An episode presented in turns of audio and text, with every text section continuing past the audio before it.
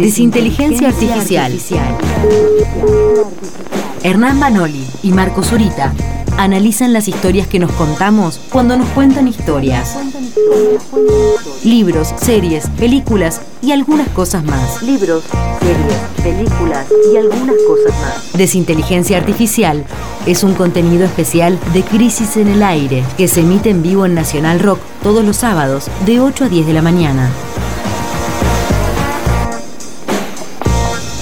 Desinteligencia Artificial. En este episodio charlamos sobre Devenir, obra de arte, el nuevo ensayo de Boris Groys, cómo gestionar la trascendencia en la era digital.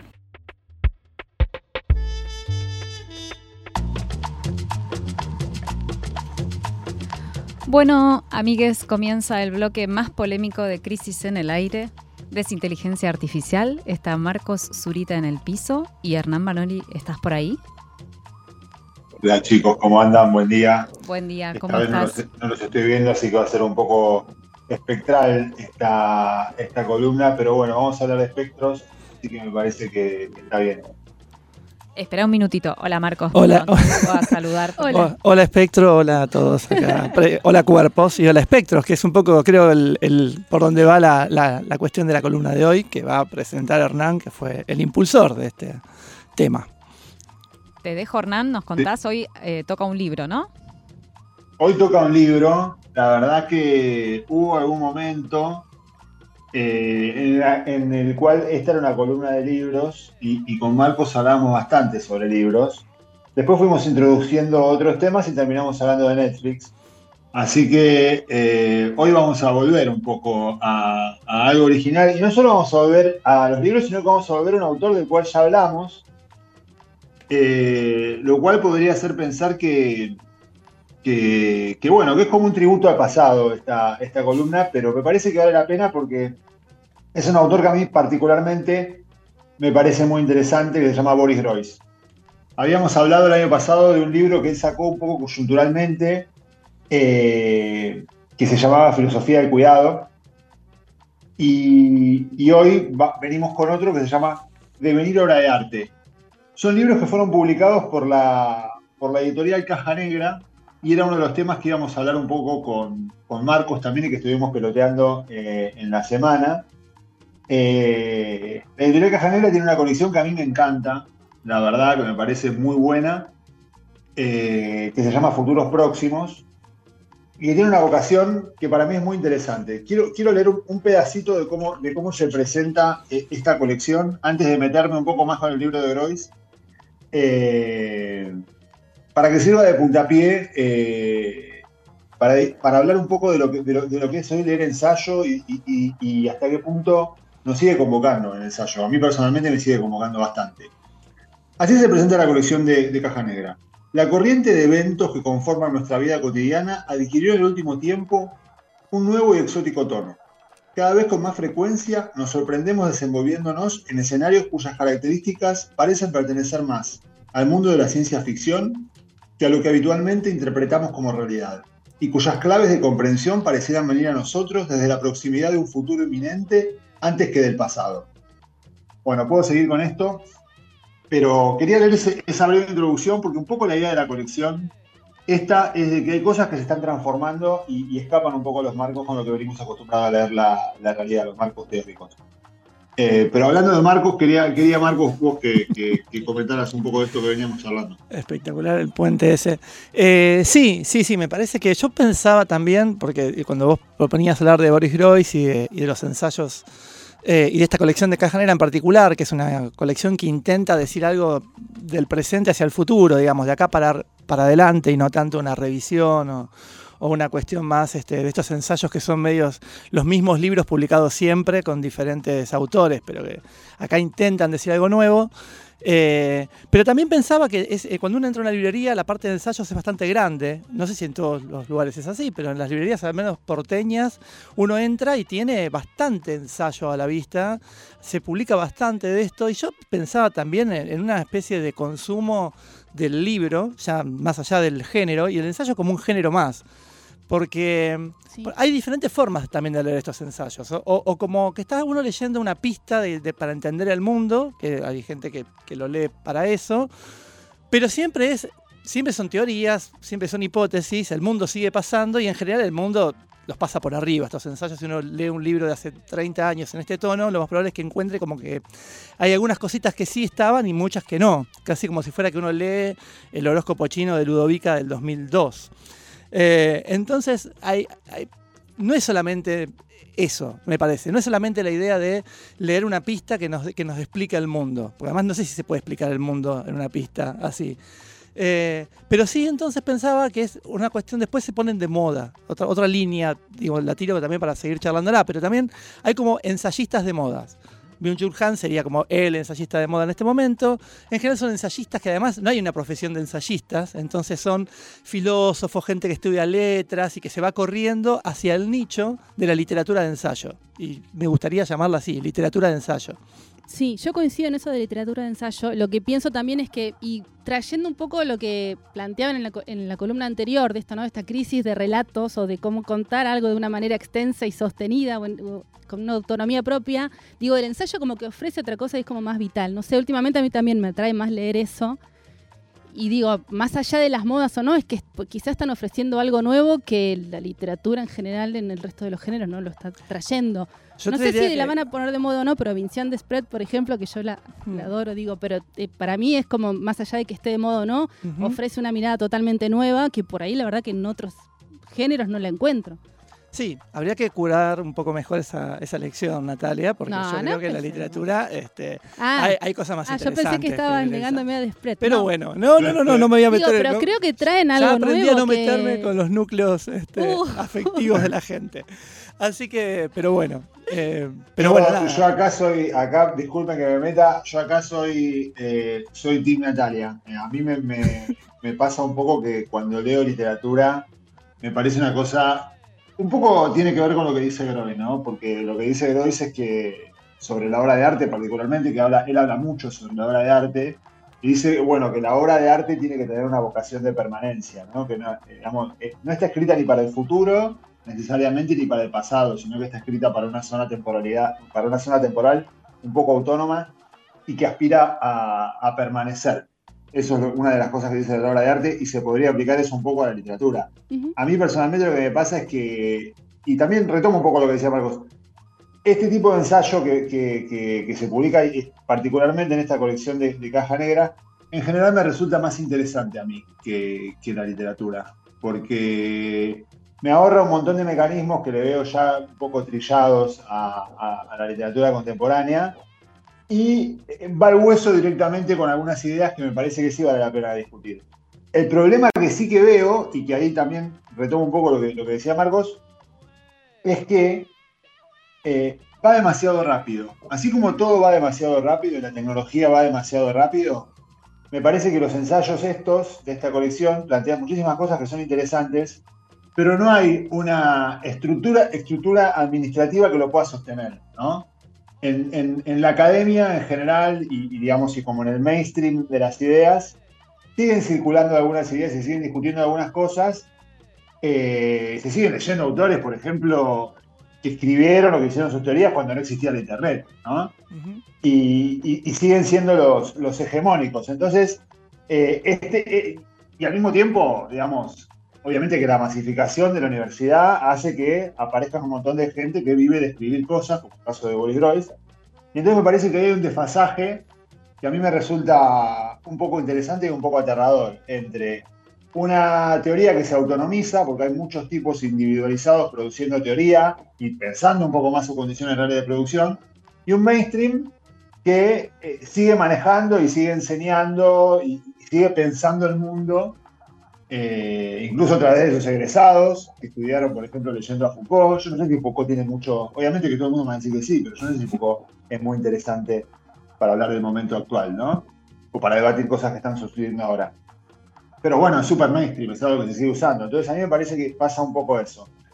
Volviendo ahora un poco a Groys y yendo un poquito puntual a la, a la cuestión de Groys. Groys se hizo muy conocido en 2014 con un libro que también sacó Caja Negra, que fue como un libro que para mí le dio identidad a su colección, que se llamó Volverse Público. las transformaciones del arte en el ágora contemporáneo.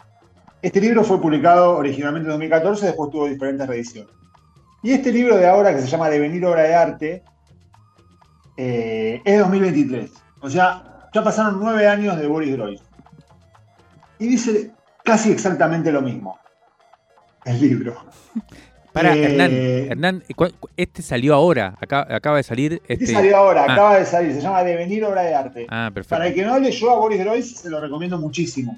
Eh, eh, para mí es un libro excelente, eh, un libro de 100 páginas, muy concreto, que tira bastante carne al asador. Pero lo que a mí me llama la atención, en el caso particular de Groys, es que, y en el caso particular de muchos autores también que se vuelven un poco mainstream, Groys la verdad que se volvió un poco mainstream. Supongo que no se lee tanto en la universidad, o se lee un poco, pero no tanto como los autores más clásicos Mm. cuando él los discute, claramente tiene una vocación de discutir a toda digamos, la teoría de la sociedad y las humanidades que circula en las universidades. Eh, me parece que, eh, bueno, también es llamativo que en nueve años, o, el, o el libro anterior era bastante anticipatorio, o, o- o- o- o a Boris se le acabaron las ideas, o tiene esta vocación de, construir, de constituirse como un clásico que para mí es importante. Y lo que le pasa a muchos autores también, que se van depurando, ¿vieron? Se van sacando los jarasca, se Mm. van refinando, van entendiendo las ideas que, que tienen más, más asidero y las que tienen menos, las van descartando y van profundizando en su sistema de metáforas o empiezan a discutir teorías nuevas que salieron después de que ellos hicieron su primer libro. Por ejemplo, acá, Freud discu- discute con el transhumanismo, que me imagino que en 2014 no era tan fuerte y entonces no le había prestado tanta atención. Claro. Pero, pero para seguir avanzando y para, y para abrir un poco el debate, voy a ir a dos ideitas puntuales que tiene este ensayo y que tiene la Groys eh, en general, que son bastante contraintuitivas y que a mí me parecen interesantes. Este- en este libro él trabaja particularmente sobre el mito de Narciso. Eh, dice que el narcisismo es lo opuesto a la autopreservación, al cuidado, y habla mucho, como en su primer libro, de esta especie de condena al diseño que tenemos todas las personas, ¿no? Que querramos o no, estamos sometidos a un régimen de producción de subjetividad narcisista en el cual permanentemente nos autodiseñamos, con la diferencia de que antes, supuestamente, eh, en la antigüedad, eh, los sujetos diseñaban su alma ante la mirada de Dios, y hoy en día nosotros diseñamos nuestro cuerpo, en cierta medida, y nuestra apariencia, nuestra imagen, ante la mirada omnipresente y vigilante de Internet. Y que aquellas personas que eh, en algunos casos prefieren sustraerse ¿no? y no participar en las redes sociales, no sacarse selfies, no publicarlas, etc., igualmente están presas de, de esta idea de- del narcisismo contemporáneo porque eh, cuando se relacionan con la sustancia Internet eh, siempre dejan huellas. ¿no? Entonces, no dejar una huella para alguien que deja algunas huellas es también dejar una huella y formar parte de, este, de, este, de, lo que él llama el, el- narcisismo contemporáneo. Él dice que el, diseño es la estética del alma hoy en día y que eso recurre a los, recurre a los cuerpos. que En la antigüedad el cuerpo era una especie de prisión del alma, ¿no? Y que las políticas identitarias son una democratización del reto feudal, porque todos tenemos un linaje y todos luchamos por ser eh, contemplados eh, como bellos. Esta viene a ser como una parte del, del ensayo él va discutiendo con diversos autores. Y la otra parte que es muy interesante es la idea, es cómo él discute la idea de museo y la idea de cadáver público. ¿no? Él dice que hoy, en día eh, que la, la pregunta importante para todas las sociedades es cómo gestionan su relación con el más allá. Y que nosotros gestionamos nuestra relación con el más allá produciéndonos como obras de arte a través de fragmentos y de cosas que aparecen en Internet, de cómo nos autopublicamos y de cómo nos autodiseñamos en Internet. Y que ese cadáver público va- lo estamos produciendo para cuando nos moramos. Todo lo que está suelto, disperso sobre nosotros en Internet, forma parte un poco de nuestro cadáver público. Y a él le gusta mucho, es, un autor que siempre se trata de manejar en un, en un nivel de sutileza, dejando cosas picando y nunca diciendo terminantemente lo que piensa o nunca sugiriendo algún curso de acción, ¿no? Pero él está obsesionado con un cosmista ruso que se llama Nikolai Fyodorov, porque este cosmista ruso tenía la idea de que ¿Este el socialismo Cosmista. ¿Cosmista qué quiere decir? Hernán. se llamaban así, cosmistas rusos, ¿Qué quiere decir cosmista? porque tenían, no sé, que están vinculados al cosmos, a la relación de la Ah. revolución con el cosmos. Ah. Y Fyodorov tenía la idea de que eh, en realidad la misión del socialismo era resucitar a todas las personas. Una idea de la Eh, eternidad, no. pero la eternidad del cuerpo, literal, sin metáfora, digamos. Y entonces iban investigando diferentes formas de las cuales podría, por un lado, la gente que estaba viva seguir viva todo el tiempo, pero además un paso más era, bueno, si esto funciona, empezamos a resucitar a los, Wow. a los que ya estaban muertos. Una especie Claro, de... evidentemente el, el Zombies. comunismo, el ruso no ganó la batalla dentro de- del socialismo real, pero era, era su idea y a, y a Droid le interesa mucho rescatarlo. De hecho, Caja Negra también tiene una antología del Ujú. comunismo ruso. Y la idea de Groys es un poco que, esto lo voy, a, lo voy a decir yo porque él no lo termina de decir, pero la verdad que ya estamos grandes. El Estado, Le vas a corregir La idea la, de Luis es línea, que- como decía. la idea, no, no lo voy a corregir, voy a decir lo que me parece que él no se anima a decir, que es que el Estado tiene que ser un museo eterno de la humanidad. Entonces, cada sujeto, cada uno de estos cadáveres públicos que nosotros dejamos sueltos por ahí por la internet, tiene que ser curado y preservado por el Estado como si fuera una obra de arte. Esa es un poco la idea. Mm, Él dice que la historia del arte se tiene que fusionar con la historia de la humanidad y que el Estado tiene que ser el museo que se ocupa de curar, con esta idea de curador de museo y de, y de curador sanador, a cada ser individual hacia la eternidad. Y bueno, entonces el Estado se opone ¿no? al desarrollo tecnológico autónomo, se opone al, al transhumanismo, se opone a la idea del cyborg, ¿no? Y bueno, eventualmente el Estado en algún momento va a descubrir la manera de esa preservación de la identidad como obra de arte, trasladarla a un cuerpo. ¿no? Entonces el Estado va a hacer lo que, lo, que, lo que quería el amigo Fedorov, que es de lograr la vida eterna de todos. Me imagino una dirección nacional de Claro, gestión total. de las almas. El, el Renaper de Suéterme. alma, ¿no? El, el Renaalma. Este, El Renaper, o, o el Museo Nacional de las Bellas Almas. Claro, claro, claro. Igual ahí qué lindo el rol de curador de eso, ¿no? Quien elige, eso me suena de la historia que ya pasó. Alguien que elegía quiénes eran las bellas y quiénes eran las malas almas y todo eso ya se vio. Este, No, no, no. Yo lo que la idea de él es que todos, todos entran, porque Ah, todos son todos. obra de arte. Y si son Sí, todos, son entonces todos, es claro. nadie, Hernán. No- Nos estamos, nos estamos produciendo todos permanentemente como obras de arte y tiene que haber alguien que nos preserve hacia Claro. el futuro. Entonces- bien. La emoción te la debo en todo esto, ¿no? De todos modos. Como que es todo un proceso intelectual y la muerte y el vínculo con el cuerpo y demás. Digo, porque justo hoy mencionaba de Spread y pensaba en la salud de los muertos, que justamente ella narra también qué hacemos con eso. Y digo, en todo esto es más como una cosa más, una dimensión. ¿Qué dimensión está hablando? Hay algo de, de lo individual que se pierde y. No sé, como que el humano se me pierde en todo eso. Para mí Boris es- Bueno, es- un- siempre es bastante va a lo material. No sé, cuando lo lees es como, bueno, tenés que dar una segunda vuelta de lectura para tratar de entender algo de, lo, de la dimensión humana. No sé, al menos esa es mi, mi experiencia singular con, con Boris, es esa, como que está hablando casi siempre de lo material. No sé, vos, Sí, Hernán. él, yo coincido, eh, digamos, él todo, él todo el tiempo está problematizando lo que es, lo que es su cuerpo y cuál es la Ujú. dif- Por ejemplo, al hablar en contra de, de las, de las máquinas pensantes y con toda la discusión que había con el chat GPT, Ujú. eh, él, él dice que no es lo mismo la energía vital de un cuerpo que la electricidad, ¿no?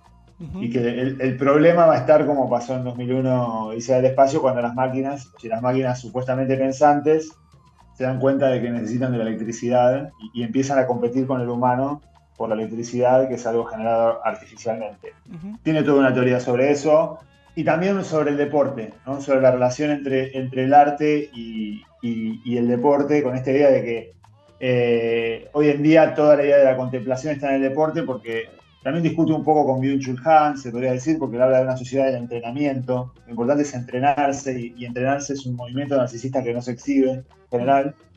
Eh, o sea que él tiene una, una cosa muy clara en el cuerpo. Lo que yo dije del Estado como museo de la humanidad, me parece que es una idea que él obviamente nunca va a terminar de decir, eh, nunca lo va a terminar de plantear, porque va- él va planteando temas, los deja picando, se retira con elegancia y plantea otro tema y lo deja picando y se, re- y se retira con elegancia.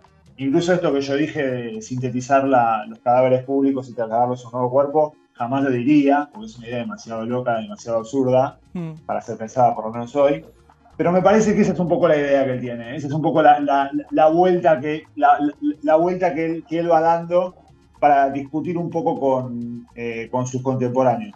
Ahora, vos decís de la afectividad. Lo que él dice es que el problema es que nuestros cadáveres públicos, todos los rastros que dejamos en Internet, eh, no tienen quien los cure, no tienen quien los una. Entonces, empezamos hablando de fantasmas ¿no? y, de, y de espectros. Él dice que la conexión con Internet siempre es una conexión espectral, porque Internet es, es- es una especie de medium que se conecta con un más allá, pero siempre lo que no- nunca sabemos si es con el espíritu con el que nos queremos conectar, el que nos muestra. Eh, entonces, lo que él dice es que hoy en día eh, los cadáveres públicos son solo reunidos por los hijos o por los nietos de las personas y que siempre son insuficientes. Y que cuando uno quiere saber algo sobre un muerto, la información a la que accede a través de Internet, un museo desordenado y, y- y guiado por la lógica corporativa o incluso estatal como funciona hoy en día, siempre es falsa, siempre es desordenada y, y no está curada. Y él, y él cree mucho en, ese, en esa idea de, de la curación como puesta a la producción. Y por eso le asigna al Estado este rol de, de curador. Mm. Que sin ir muy lejos, es un poco lo que está discutiendo también en Francia con las jubilaciones y no me parece que, no, no me parece que sea tan, tan abstracta esa idea en ese sentido, sino que bueno, es un poco filosófica, si se quiere, pero eh, es la discusión que a él me parece que le está interesando más dar de, todas las de todos los hilos que tenía sueltos en, su primer libro de hace nueve años, me parece que hoy es eso lo que más le, interesa. Buah, me pareció súper interesante, la verdad, eh. Eh, voy a volver a escuchar esta columna para tratar de hilar algunas cosas porque efectivamente es una idea compleja. Alguien decía que cual- todo filósofo tiene una idea y toda su vida lo que hace es cultivarla, podríamos decir ahora editarla. Eh, Sí, Yo creo que la de Boris, eh, la de Boris, a él le gustó mucho una idea que es la de Fyodorov y se dedicó a darla y editarla. Exacto. Pero bueno, entonces la- voy a volver, prometo volver a escuchar la, la- la columna. Eventualmente voy a leer el libro. Me termina de convencer. Pero quería decir dos cositas. Es, Respect- es- es increíble, la verdad, la eficacia que tenemos, Sí. Marco, con esta columna, porque la gente va al teatro, lee los libros. Sí. Bueno, voy a. Pero quería decir dos cositas. Una sobre el ensayo en general y también el hecho de que muchas veces las. A mí no me gusta especialmente, pero efectivamente a veces funciona. Las eh, mm, efemérides Mm. también por ahí traen. Y a mí me ha pasado, por ejemplo, estas últimas semanas con Gramsci y con Mariátegui, que cumplen cada uno 100 años. No sé si de cuando murieron, cuando nacieron, no me acuerdo bien, creo que cuando murieron.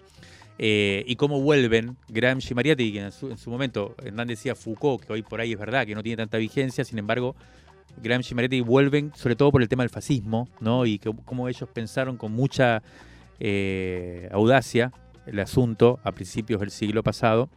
Y lo segundo que quería decir era que eh, yo pensé que cuando llegó Hernán, cuando llegamos, llegó Marcos, se lo presenté a, a Pizarello y lo presenté como eh, columnista de espectáculos. Ajá.